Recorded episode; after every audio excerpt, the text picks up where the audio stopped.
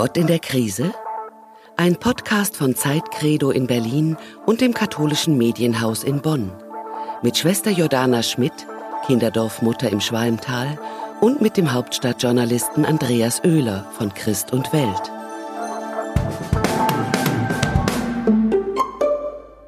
Ja, hallo Nonne. Hallo Journalist, grüße dich. Wie war deine Woche dieses Mal im schönen Mai, der jetzt gerade begonnen hat? Ja, die war ja ein bisschen verregnet bei uns, aber Gott sei Dank, weil alles wieder grünt und es war ja so trocken. Ich habe heute noch mal überlegt, was habe ich eigentlich erlebt? Nix. also nichts Großartiges. Ich hatte keine Termine. Ich hatte, ähm, also es war jetzt nicht so was Besonderes diese Woche. Und das ist, glaube ich, das, was die ganzen Wochen so kennzeichnet. Also bei uns war Berlin leider nicht verregnet, aber dem Innensenator von Berlin hat es die Stimmung verhagelt. Und zwar wegen dem 1. Mai. Ich, du hast ja bestimmt in den Nachrichten gesehen, wir waren natürlich sehr gespannt, mhm, was, was, am 1. Mai mhm. passieren wird, wenn ähm, die äh, Autonomen, die ja sowieso sozusagen meistens vermummt unsere, unsere ähm, 1. Mai ähm, Kultur seit 1987 radikal bestimmten, wenn die jetzt plötzlich sogar noch eine staatlich verordnete Vermummung haben, was die dann sozusagen machen. Ja, sie mhm. hätten ja guten Grund gehabt, sich zu ähm, aufzuregen, weil ja die demokratischen Freiheitsrechte, was die dafür halten, ähm, ja auch eingeschränkt sind. Ne? Ja, ich war sehr ambivalent, weil ich das Gefühl hatte, natürlich war alles ordentlich schön, dass wir alle schön virtuell gefeiert haben, aber wir sind einfach nicht nur äh, äh biologische Menschen, sondern wir sind politische Menschen eben auch. Mhm. Und ich vermisse in mir den politischen Menschen, der sich artikulieren kann mit anderen in der Gruppe. Ähm, wir sind als biologische Menschen ja Wesen, die immer ähm, lieber Gesellschaft suchen, aber, aber als politische erst recht. Ich weiß nicht, ob ich Angst haben soll um diese Demokratie, wenn das immer so weitergeht mit diesem ständigen Ausnahmezustand. Ne? Mhm. Das kann ich gut nachvollziehen, ja. Ich glaube auch, dass das nicht mehr ganz lange so weitergehen darf.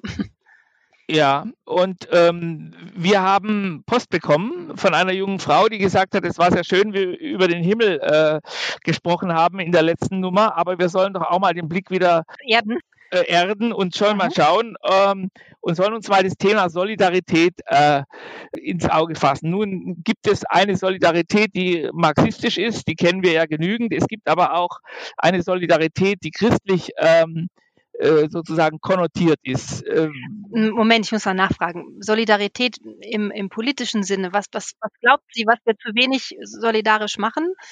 Weil das, was wir tun, ist ja gerade auch solidarisch, dass wir zu Hause bleiben und uns solidarisch zeigen mit denen, die äh, gefährdet sind. Und ähm, das ist ja auch eine Art von Solidarität. Aber sie denkt eher an das, das, an die große weite Welt, oder? Ja, es ist halt eine Solidarität, die eher ausschließt. Also die im Prinzip ähm, im, äh, das, was, was, was wir ja immer be, bemängelt haben, dass die Festung Europa sozusagen sich jetzt sichert und abschottet. Abschottung mhm. ist ja etwas, was uns jetzt biologisch verordnet ist. Abschottung ist aber etwas, womit man keine Solidarität üben kann. Man müsste ja auf die Leute zugehen.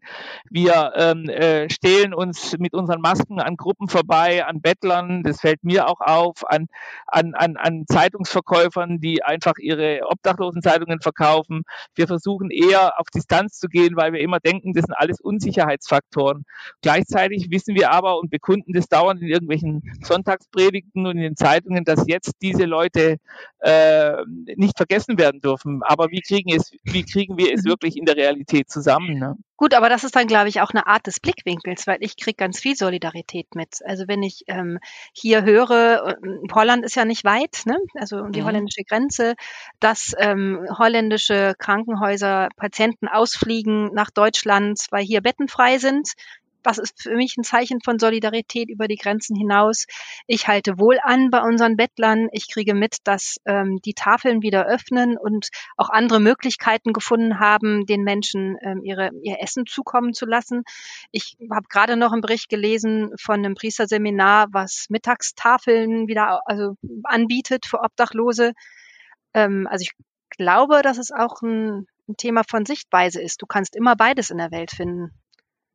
Wird es die Kirche verändern, wenn jetzt gerade Priesterseminare äh, sich öffnen für äh, Suppenküchen oder wenn die jetzt sozusagen direkt reingehen? Wird es danach wieder so werden wie vorher oder kann es sein, dass es ganz anderen Austausch gibt? Ich bin ja keine Hellseherin, keine Ahnung, ob das wieder ja. so vorher wird. Ich kann nur einen Wunsch äußern. Ich kann ähm, nur sagen, dass ich hoffe, dass dieser Blick ähm, so bleibt, ja, auf die Menschen, die es brauchen und ähm, wir da nicht andere ausschließen das ist meine Hoffnung. Mehr kann ich nicht sagen. Also ob's, ja. ich bin nicht Kirche, ich bin ein Teil von Kirche. Ne? Und Kirche zeigt sich ja sehr, sehr unterschiedlich. Ähm, ausschließend und solidarisch. Du kannst immer beides sehen.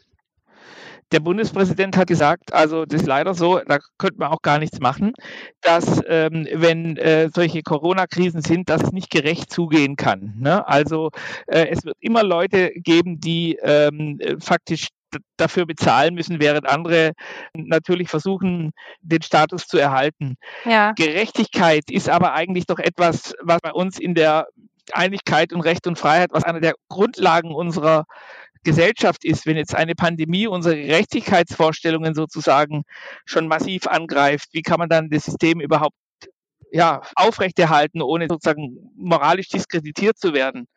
Steinmeier sagt, Gerechtigkeit ähm, ähm, bei der Lockerung kann nicht möglich sein. Es ist immer auf Kosten einiger weniger, vielleicht auch einiger bestimmten Gruppen, die dafür bezahlen müssen. Ne? Die Gastwirte oder wer auch immer. Na, Gerechtigkeit heißt ja nicht immer Gleichheit. Mhm. Ähm, ich glaube, da, da muss man auch differenzieren. Und ich, ich sehe das ja immer, du siehst immer toll das große Ganze. Ähm, ja. Bei mir sehe ich jetzt zum Beispiel die Gerechtigkeit äh, Spielplatzöffnung. Ja, ich kann mir vorstellen, ja. dass manche Spielplätze vielleicht nicht geöffnet werden sollten, aber dann gibt es so kleinere Spielplätze, wo eh nur fünf, sechs Kinder maximal spielen oder vielleicht auch nur zwei. Warum sollten die nicht geöffnet werden? Also einfach nur sinnbildlich, ähm, dass es Unterschiede geben wird und geben muss. Das ist ja immer so, dass man ganz gut abwägen kann. Mhm. Oder was meinst du? Also ich meine, ne, Gerechtigkeit ist nicht Gleichheit, aber dass, dass man aber sehr individuell unterscheiden muss und sich das angucken muss. Und das ist viel Arbeit. Da braucht es Achtsamkeit ähm, und Aufmerksamkeit. Ja, vielleicht ähm, ist es auch sehr schwierig, dass wir alle von der Sicherheit, von dem Sicherheitsgefühl ausgehen, dass der Staat über alle einen Schirm ausspannt. Und ähm, das war ja damals bei der Bankenkrise schon sehr beruhigend, als die Kanzlerin gesagt hat, äh, kleine Sparvermögen sind gesichert. Da haben wir uns eigentlich zurückgelehnt und haben im Großen und Ganzen keine Angst gehabt. Jetzt sehe ich aber wirklich auch, dass Menschen, die nicht nur im Kulturbereich, die kommen gar nicht mehr hoch. Äh, und das ist auch strukturell mhm. bedingt. Äh, und, und da frage ich mich natürlich schon, wie kann ich dann die Sonntagsreden, die in der Politik auch immer wieder von mir oder so kommentiert werden, Kultur ist ein Lebensmittel. Und dann gleichzeitig sehe ich aber, dass diese Menschen teilweise also wirklich auf längere Sicht äh, keine Chance haben, ihr Theater wieder zu öffnen, ihre Verlage zu halten und so weiter und so fort. Und da weiß ich eben nicht, ob man dann mit so einem Gerechtigkeitsbegriff äh, noch irgendwie mhm. klarkommt. Und da denke ich, vielleicht sollten wir die Leute dadurch retten, indem wir sie enttäuschen, indem wir sagen, ihr müsst auch selbst sehen, wie ihr ähm, äh, in Eigeninitiative überlebt. Wartet nicht auf irgendwelche Rettungssignale, weil Rettung, die gibt's äh, nur, wenn man sich selber sozusagen bewegt. Ne? Mhm. Das finde ich schwierig. Ich wünschte natürlich, dass jedem geholfen werden könnte, ne? dass wir mhm. alles ähm, offen halten können. Und ich finde es gerade ganz unerträglich, darüber nachzudenken, dass es vielen Leuten so schlecht geht. Also da habe ich auch in meinem Bekanntenkreis Menschen, die freiberuflich sind, die keine äh, Engagements haben, die äh, nicht wissen, ja, was soll ich denn jetzt machen? Gestern habe ich noch mit jemandem telefoniert, die selbstständigen Vormündin ist und äh, die sagt, ich seit Mitte März kriege ich kein Geld mehr, ja, weil ich, weil alles abgesagt ist. Ähm, hm. Und das, das finde ich schwierig. Also es ist toll, dass wir eine Gesellschaft haben, wo das nicht jeder persönlich ausbaden muss. Es gibt Überbrückungshilfen. Ähm, da gibt es andere Länder, die sowas nicht haben. Also da sind wir schon in einem richtig guten Staat. Aber der ist nicht allmächtig. Und mhm. ähm, das ist, glaube ich, das bleibt Schmerz. Das bleibt ähm, auch ungerecht. Also mhm warum muss der, müssen die, die reichen Leute, ne, für die ist das kein Thema und, und die kleineren Betriebe, die gerade aufgemacht haben oder die immer ums Überleben kämpfen, warum trifft's die wieder? Das ist ungerecht. Das kann man auch nicht schönreden, glaube ich. Hm. Und solidarisch finde ich dann, dass ich versuche, hier einmal im, in der Woche Essen zu bestellen bei unseren kleinen Restaurants. Das hm. ist mein Anteil, den ich machen kann. Oder jetzt tatsächlich mal was einkaufen gehe hier in den örtlichen Geschäften, was ich sonst nicht mache. Ähm, das einfach so zu unterstützen. Das ist meine kleine Solidarität. Mhm.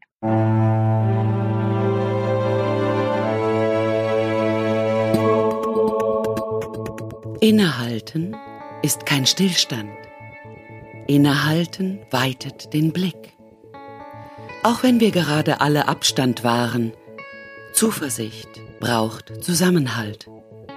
Wenn Sie mehr wissen wollen, wie wir Zuversicht im Alltag stärken können, schreiben Sie an innehalten.zeit.de. Gleichzeitig ärgere ich mich, wenn ich jeden Tag mal in die Nachrichten gucke, dass wenn ich das Stichwort Syrien höre oder die griechischen Lager, dass ich dann immer nur Meldungen darüber höre, ob da schon mhm. Corona angekommen ist oder noch nicht und wie die mit Corona umgehen. Ich kriege nichts mehr mit über die politischen Verhältnisse. Ich weiß gerade gar nicht, wer da die Oberhand hat. Ich weiß nicht, wie da die Flüchtlinge betreut werden dieses Ausblenden von, von, von seelischem Leid, das finde ich bei aller Empathie miteinander, ob wir uns jetzt Masken nähen oder so, ja. kalt und menschenfeindlich. Ne? Ähm, ja. Und ähm, ich weiß nicht, ob wir uns da als Journalisten an die Nase fassen müssen, aber offenbar ist kein Bedürfnis danach, auch noch Leiden zu hören, von, von politischen Leidenszusammenhängen zu hören, die nichts mit der Krise zu tun haben. Ne? Ja, da gebe ich dir recht. Ähm, wir drehen um uns selbst und äh, um das, was uns schaden könnte.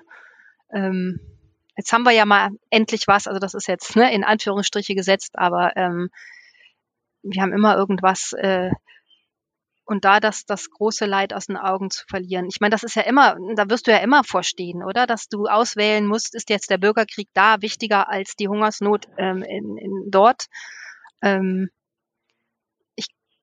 glaube, dass, dass du als Journalist da immer eine Wahl treffen musst. Ja, wir sind ja, glaube ich, da sehr abhängig davon, was wir von euch zu, zu hören kriegen und zu sehen kriegen. Also ich finde die Kirchen ziemlich toll in diesem Fall. Das muss ich wirklich sagen.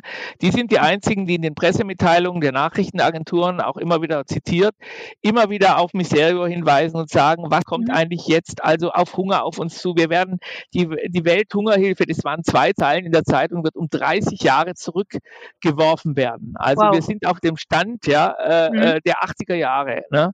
Mhm. Und das ist also wirklich ähm, schrecklich. Ne?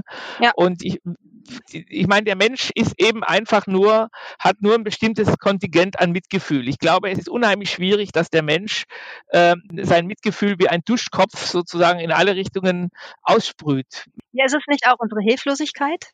Also wenn ich jetzt höre vom, vom Hunger, in, in Afrika und gar nicht weiß, was soll ich denn jetzt tun, dann fällt es mir leichter, das auszublenden, als mich davon kaputt machen zu lassen. Ähm, also wenn ich konkret was tun kann, fühle ich mich immer besser. Also das kriegen wir ja auch zu hören. Mhm. Hier, ne, wenn hier Spender fürs Kinderdorf kommen, die dann sagen so, okay, ähm, da sehe ich wenigstens, was ich mit dem Geld mache. Ähm, und das, das sehe ich ja nicht. Und die ganzen Nöte in, in, in der Welt, die, die kriege ich ja nicht mit. Die kriege ich nur mit, wenn ich da bin. Ich habe jetzt gerade noch von meinem Bruder was äh, eine, eine, eine Mail bekommen. Ein Freund von ihm war in Afrika, der hat jetzt da ein Hilfsprojekt aufgebaut, ähm, wo er eine Schule bauen möchte. Und dann hat man plötzlich einen persönlichen Bezug dafür und der engagiert ja. sich und hat mich gebeten, da auch für Werbung zu machen. Ja, ich glaube, davon lebt das, von persönlichem Engagement und persönlicher Betroffenheit, weil ich eben nicht wie eine Gießkanne meine 10 Euro irgendwo hingeben kann, wo ich nicht weiß, wo kommt's denn hin. Mhm. Und Aber glaubst du, dass unsere, ähm, äh, unser, unsere Ignoranz nicht dadurch auch noch verstärkt wird, indem wir alle politischen Demonstrationen oder politischen Artikulationen gerade sozusagen in den virtuellen Raum verlegen. Würdest du, äh, glaubst du, wenn wir zum Beispiel jetzt Demonstrationen gehabt hätten, dass dann der politische Wille sich besser artikulieren kann und dass es dann wirklich auch was, ähm, ähm, dass es was verändert? Oder würdest du sagen, ach, ich glaube, das ist egal, ob das übers Internet gespielt wird oder auf der Straße? Ähm, naja, auch auf der Straße lebt ja auch davon, dass irgendwelche Journalisten davon Fotos machen und das ins Netz stellen. Ja. Ähm, das ist ja Pott wie Deckel. Ja, also das, das glaube ich, das, das gehört zusammen.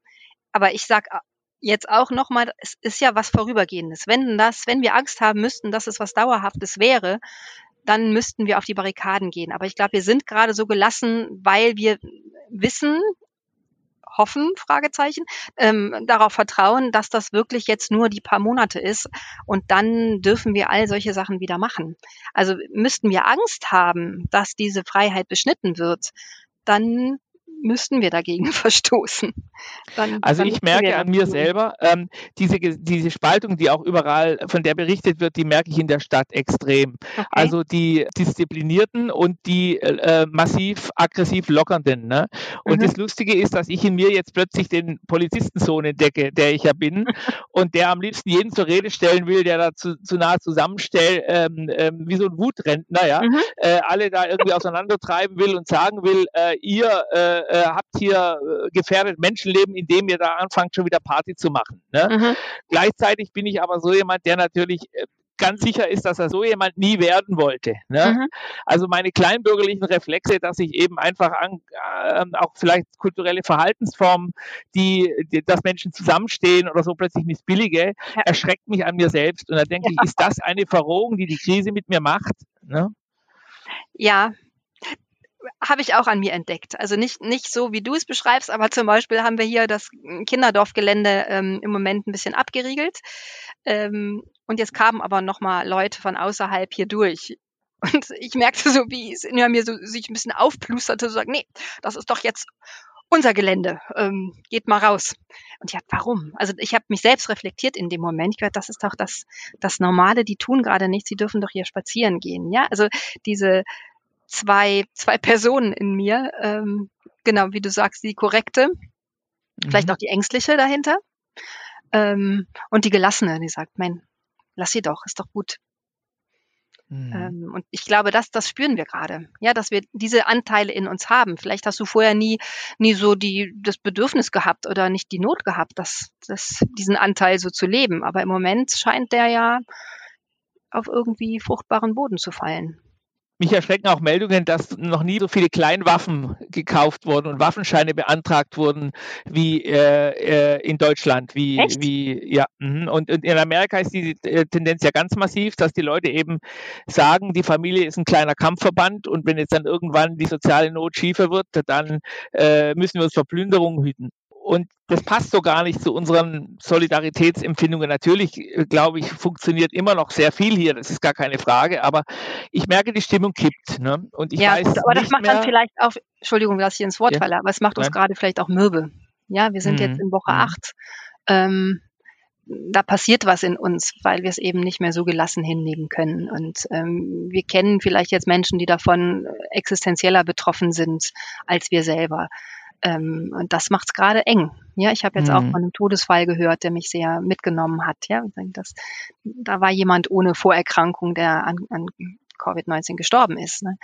Ähm, dann wird das plötzlich nochmal realer, als wenn ich hier in meinem schönen blühenden Garten sitze und mit den Kindern spiele und mich über die viele Zeit freue. Ja, und ich glaube, das dürfen wir nicht bei allem nicht aus dem Auge lassen. Ja, also das. In uns kommen jetzt viele Persönlichkeiten zu, zum Vorschein und viele Dinge, die immer in uns sind. Und ich glaube, ähm, dass wir da aufpassen müssen. Wer wollen wir denn sein? Wir haben immer eine Entscheidungsfreiheit. Ja, wir haben alle Persönlichkeitsstrukturen in uns. Ähm, und wen wollen wir denn groß machen? Und wenn du den Polizistensohn in dir nicht magst, du sagst, okay, das will ich nicht, hast du eine Entscheidung zu sagen, okay, das nächste Mal gehe ich daran vorüber oder ähm, lächel denen zu.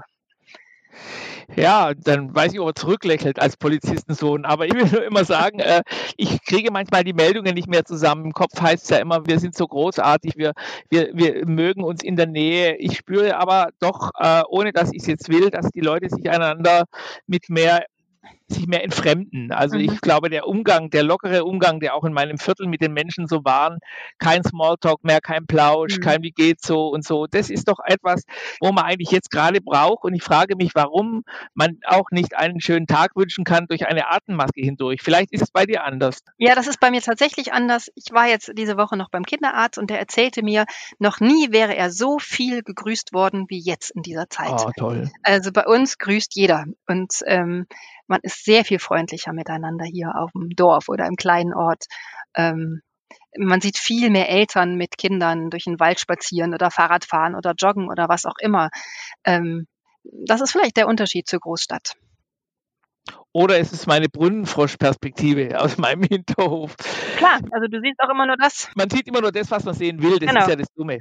Aber ich sehe die Kinder und die Kinder sind großartig. Die Kinder rasen mit ihren kleinen Laufrädern durch die Gegend und, und sagen immer, der Virus, der Virus ist da. Ne? Und, ähm, äh, und, und dann frage ich, was ist denn der Virus? Was Stachliges und gefährlich. Ne? Und, und Meine Kinder tanzen gerade Ballett. Was? Meine T Kinder tanzen gerade Ballett. Oh, okay. Die haben sich umgezogen. Wir haben so eine Kiste mit Ballettsachen. Die machen gerade Ballettvorführungen, die ich gerade verpasse, weil ich hier sitze. Aha. Ich hoffe, ich kriege nachher noch mal eine Sondervorstellung. Ach, die üben vielleicht nur für dich. Also die, die machen genau das, was die Bundeskulturministerin total großartig ähm, äh, findet, Kultur zu machen in Quarantäne. Also wir sehen ja auch Ballettösen, die jetzt irgendwo unter Ausschluss von Publikum irgendwie sich schon mal wieder die Gelenke schmieren. Ne? Ja. Genau, das meinte nämlich meine Neunjährige neulich. Jordana, weißt du eigentlich, äh, was Ballett ist? Ich habe so, wie was Ballett ist, ja? Ja, wozu das gehört?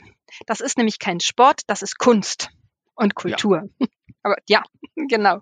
Und Kunst ist ein Lebensmittel. Ne? Ne? ja. Wann dürfen die in die Schule? Du, ich weiß es nicht. Wenn wir das mal wüssten. Ähm, ich vermute, nee, ich vermute nichts mehr. Ähm, es hieß mal, vor den Sommerferien gibt es nichts mehr. Ähm, dann hieß es jetzt, es gibt ein Rollsystem. Ich habe aber von den Schulen selber noch gar nichts gehört. Von daher keine Ahnung. Wir haben uns aber gerade im Homeschooling eingerichtet. Es läuft gerade ganz gut. Aha. Also hat ein bisschen gedauert, aber inzwischen macht uns das fast mehr Spaß, als morgens um sechs aufzustehen und in die Schule zu gehen. Was wünschst du dir für nächste Woche? Mm, schönes Wetter. ähm, ich, ich wünsche mir, dass ich auch angstfrei in Lockerungen gehe. Mhm. Weil ich merke ja selber, dass ich gerade auch völlig unsicher bin, was darf denn jetzt und was nicht. Ähm, ich mag meinen Mundschutz überhaupt gar nicht. Ich vermeide den, wo ich nur kann, aber mhm. ich muss ihn natürlich anziehen. Ich habe auch keine Lust zum Friseur zu gehen mit den ganzen Einschränkungen, aber irgendwann, glaube ich, muss ich mal. Ähm, das sind so Sachen, wo ich denke, oh, jetzt mal langsam. Ich, das ist manchmal wie nach einer, äh, nach, einem, nach einer schweren Krankheit, dann wieder ins wirkliche Leben rauszutreten. Mhm. So fühle ich mich gerade. Ja, ich weiß nicht, ob du mhm. das kennst. Ich war mal im Krankenhaus und das ist ja so ein, mhm. so ein ja, Gebilde für sich und eine Welt für sich und dann wieder plötzlich rauszukommen, ähm, das fühlte sich fremd an. Und so ein bisschen fühle ich mich auch so. Ja, also wenn das normale Leben wieder losgeht, am 12. Mai haben wir irgendwann mal eine Besprechung das erste Mal mit viel Abstand in unserer Aula und so. Ähm, ich bin noch gar nicht so bereit. Und das ist was, was ich nur von nach Krankheitszuständen kenne. Ja, du hast recht. Das Schlimmste an der Quarantäne ist das Aufhören. Es ist wie eine neue Sprache lernen. Wir müssen, ja. glaube ich, eine neue Sprache finden. Wir können nicht ähm, einfach so weiter plaudern, wie es vorher war. Nee. Und was das schöne Wetter angeht, äh, für mich wäre das schönste Wetter jetzt in Berlin Regen, Regen, Regen und Regen. Ne? Das den hatten wir jetzt hier gut. Ja, den hatten wir jetzt wirklich zu ja. Genüge. Ist wieder alles grün. Also jetzt so eine Woche schönes Wetter könnte ich wieder vertragen, um den Aha. Rasen, der jetzt schön gewachsen ist, auch wieder zu mähen. Siehst du? Ja. ja. Gut, dann hoffen wir, dass die nächste Woche uns nicht eine Vorhölle wird, sondern dass wir die Entschleunigung noch irgendwie genießen können. Okay, dann wünsche ich dir eine gute Woche. Bleib gesund. Ja, ich dir auch. Und ja. viel Glück. Ja, Tschüss. bis dann. Tschüss. Das war ein Podcast von Zeit Credo in Berlin und dem katholischen Medienhaus in Bonn.